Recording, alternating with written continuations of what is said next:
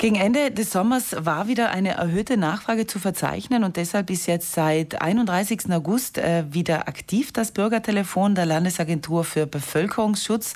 Besonders viele Fragen drehen sich natürlich um die Rückkehr aus verschiedenen Urlaubsländern und jetzt den Schulstart. Aber auch wegen der in den vergangenen Wochen wieder erhöhten Infektionszahlen sind einige Bürger wieder verunsichert.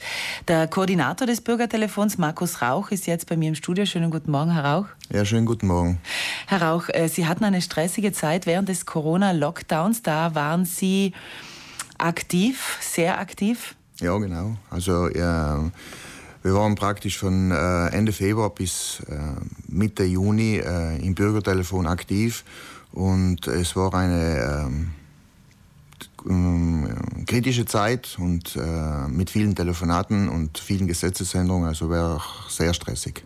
Das glaube ich. Dann am 15. Juni die lang ersehnte Pause. Dann haben Sie das Telefon sozusagen stillgelegt. Ja, genau. Also äh, wie gesagt, im, äh, im Juni äh, sind dann die äh, Bestimmungen so äh, geregelt worden, dass die Leute ja, mehr oder weniger fast alles machen konnten.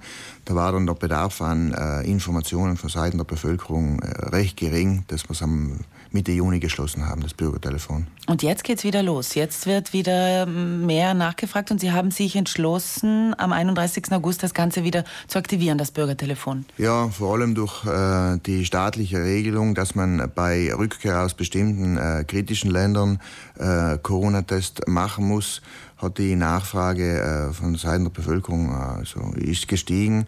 Dann auch die äh, steigende ähm, Infektionszahl. Äh, das war der Grund, warum wir wieder geöffnet haben. Seit acht Tagen sind Sie aktiv. Was sind denn die Fragen und Sorgen und Ängste der Menschen, die jetzt anrufen bei Ihnen? Ja, mehr oder weniger handelt es sich schon wirklich um die Rückkehr aus dem Ausland. Also äh, wenn man schaut, also ein Drittel äh, der Anrufe ist circa, äh, die sich nach Informationen über den über Rückkehr aus dem Ausland, ein weiteres Drittel um die Ergebnisse der Corona-Test. Und dann auch ähm, ja, circa 10 Prozent über die Terminvormerkung, also 70 Prozent der Anrufe ähm, sind äh, Leute, die sich, äh, die aus dem Ausland zurückkehren, wollen einen Termin oder wollen ein Ergebnis oder wollen eine Auskunft. Also. Und da können Sie helfen?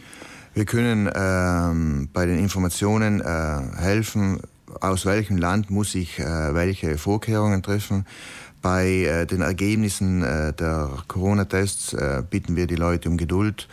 Und ansonsten, wenn wir ähm, medizinische Anfragen haben, leiten wir sie an die Ärzte im Sanitätsbetrieb weiter. Also das heißt, keiner wird äh, mit leeren Händen gehen. Also jeder bekommt eine Information, auch wenn die Frage jetzt nicht in ihre Kompetenz fällt. Ja, also äh, wir versuchen natürlich äh, Antworten zu geben und wenn, nicht, wenn wir nicht antworten können, dann werden, versuchen wir den Leuten die richtige Anlaufstelle mitzuteilen.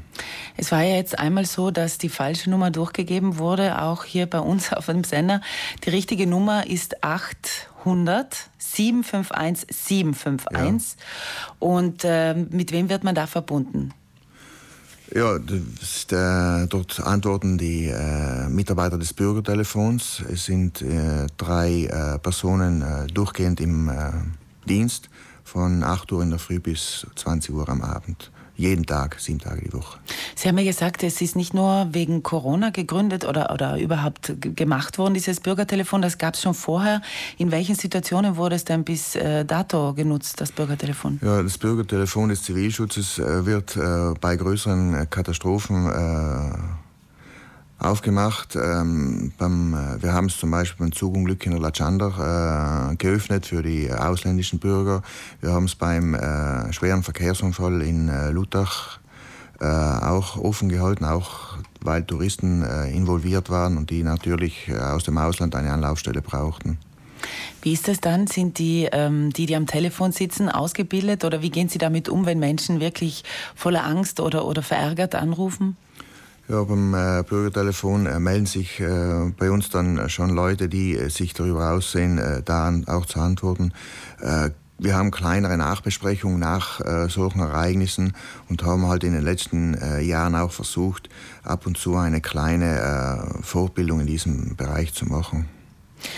Herr Rauch, was ist denn für Sie so das Fazit? Sie haben gesagt, das Wichtigste ist, bitte alle sich an die Regeln weiterhin halten, aber was ist denn Ihr Aufruf an die Bevölkerung?